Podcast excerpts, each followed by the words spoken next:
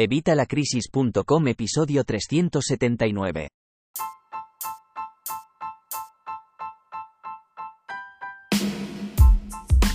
Hola, buenos días, buenas tardes o buenas noches. Bienvenido una semana más, un día más, un miércoles más al podcast de educación financiera y finanzas personales de evitalacrisis.com. Empecemos con una pregunta, ¿por qué los gobiernos no quieren el Bitcoin? Si te fijas en todas las críticas de los gobiernos al tema de las criptomonedas verás que es algo hasta sospechoso. No es que los gobiernos se distingan por mirar por el ciudadano, aunque esa debería ser su prioridad, pero el tema de las criptomonedas es exagerado. Veremos por qué no les interesan. Eso sí, para nosotros, hablaremos de España y las criptomonedas y por último te hablaré del euro digital, que parece que les gusta bastante más. Pero antes, como siempre, ya sabes, Evitalacrisis.com, cursos y recursos de educación financiera y finanzas personales, donde encontrarás todo lo necesario para empezar a ahorrar, aprender a invertir, poner orden en nuestra economía familiar y mucho más. Además, te recuerdo que ya tienes disponible la última clase, el balance y el flujo de efectivo, donde vamos a ver cómo funcionan estas herramientas y a analizar en qué situación te encuentras y por qué. También te dejo una hoja de balance descargable para que lo pongas en práctica. Así que no te lo pienses más y apúntate hoy mismo, 12 euros al mes, evitalacrisis.com. Empecemos por el principio. Digamos que el oro, la plata y el bitcoin, y todas las criptomonedas, claro está, son un obstáculo para los gobiernos. Pero no por las razones que tú piensas, el Bitcoin está de moda, y hay miles de expertos que conocen al dedillo la base tecnológica de la moneda. Pero a veces olvidan que, no puedes correr, si aún no has aprendido a caminar. Y en cuestiones económicas, deberías cuestionar tus creencias. Me explico. Mucha gente sigue creyendo a día de hoy que el dinero que existe está respaldado por oro, pero eso no es cierto. El patrón oro terminó en 1971, pero tranquilo que fue de forma temporal. Imagino que con tantas crisis se les ha olvidado. Sigamos suponiendo.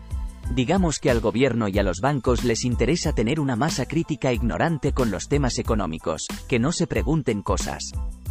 El dinero fiat o fiduciario, euro, dólar, libra, etc., es el que aprueban los gobiernos, es el único dinero legal a día de hoy. Imaginemos que un mes vas mal de dinero. Simplemente, tú no puedes imprimir más dinero, ya que sería un delito e irías a la cárcel de inmediato. Pero mi pregunta es, ¿por qué un banco sí puede? ¿Por qué un gobierno puede?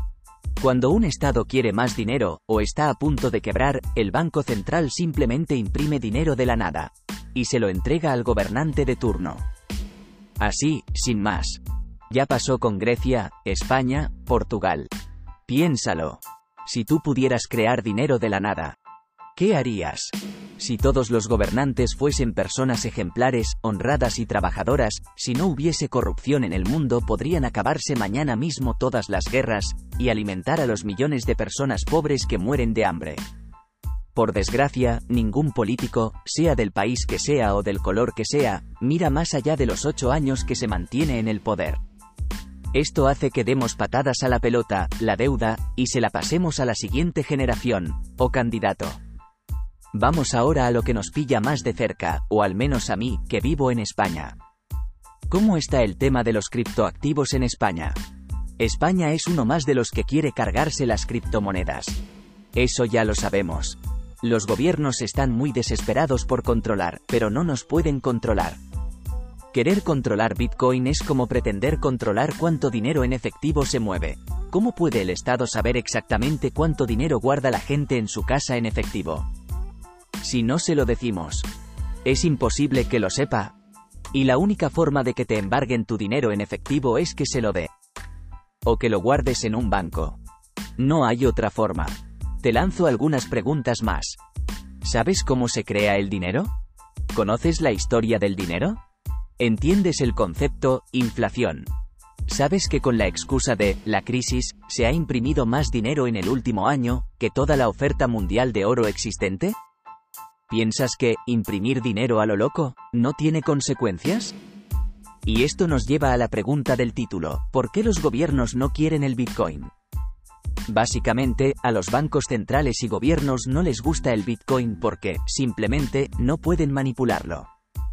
Y es por eso que lo ven con malos ojos, y directamente lo quieren prohibir. O sacar su alternativa, que en nuestro caso es el euro digital. El BCE teme una fuga de depósitos en la banca con la llegada del euro digital. Y es que poco a poco la gente se alejará de una banca en modo monopolio que hace lo que le da la gana, y tienen que encontrar algo que evite la fuga de clientes maltratados que, cuando podamos, los dejaremos solos. No sé por qué ven tanto problema en que tengamos una alternativa para depositar euros de forma básica y, solo si los bancos comerciales se ponen las pilas ofreciendo buenos intereses, funcionalidades y trato al cliente, nos decidamos a prestarles nuestro dinero, como es lógico. Si hay una fuga de depósitos es porque esos bancos no son competitivos. Ya está. Yo no me fío nada de divisas fiat digitales. Me parece que serán una forma de controlar aún más a la población, similar a China con el sistema de puntos de buen ciudadano. Además, que el euro digital no imposibilita el que se cree más, o eso tengo entendido, que es el principal problema de las divisas fiduciarias y el motivo de por qué son inflacionarias. Está claro, sigue siendo dinero fiduciario, pero en este caso, digital, que suena más molón y más 2.0 es que, aunque parece que pretendan llevarnos a engaño, no es una criptomoneda. Son el mismo dinero de siempre, pero en formato digital. Con la diferencia de que no serán tan necesarios los bancos tradicionales. Y ahí radica ese miedo, para tenerlo al 0%, lo tengo en mi bolsillo, digital pero de alguna manera, con la banca online y las tarjetas de crédito o débito, que ni hacen falta físicamente con el NFC del móvil o de los smartwatches, los euros son ya casi dinero digital. Yo llevo un mismo billete de 20 euros desde hace meses en la cartera para por si acaso y una moneda de 50 céntimos para el carro del Carrefour. Eso es todo lo que interactúo con dinero físico. Pero cuando estás en caos financiero, lo mejor es utilizar dinero físico, porque eres más consciente. La diferencia es que funciona a través de la banca tradicional, quien tiene sus cuentas corrientes, emite las tarjetas, etc. La idea del euro o dólar digitales es que, en cierto modo, tu cuenta dependería directamente del banco central y no de la banca comercial o privada. Claro que eso mismo se podría hacer igualmente con el euro actual. Cada vez la banca tradicional tiene menos sentido. Eso sería convertir el Banco Central Europeo en un banco comercial, al final, prestando servicios a clientes individuales. Pero eso no es la función de un banco central. La banca tradicional tiene sentido y lo seguirá teniendo como minorista. Un tema distinto es que se tienen que poner las pilas y dar el servicio que quieren sus clientes, no el que quieren ellos o la gente se seguirá yendo a los neobancos. Pero vamos, como cualquier minorista. El Banco Central de turno seguirá desarrollando actividad bancaria prestando y tomando prestado, pero a otros bancos. Con un euro digital no hay por qué tener esa limitación. Aunque la idea es que su función se mantenga limitada a la emisión de euros. Pero puesto que es 100% digital, no es necesario un banco comercial para su depositaría, similar a cómo funcionan las wallets de Bitcoin. Son simplemente direcciones únicas, sin ningún tipo de carga de trabajo para el Banco Central asociado al hecho de tener esas direcciones. Otra cosa es el tema de prestar y tomar prestado, para todos esos servicios bancarios, si tienen sentido los bancos tradicionales, incluso con un euro digital. Y se podría controlar y programar como ellos quisieran. Se podrían crear programas que bloqueasen tu dinero para determinadas compras en función de cómo te comportases es un primer paso hacia un sistema de crédito social como el de China. ¿Qué te ha parecido? ¿Conocías estos temas? ¿Tienes una opinión diferente? En las notas del programa tienes el enlace al post donde comento esto. Puedes dejarme tu comentario, tanto si crees que tengo razón como si crees que me estoy equivocando.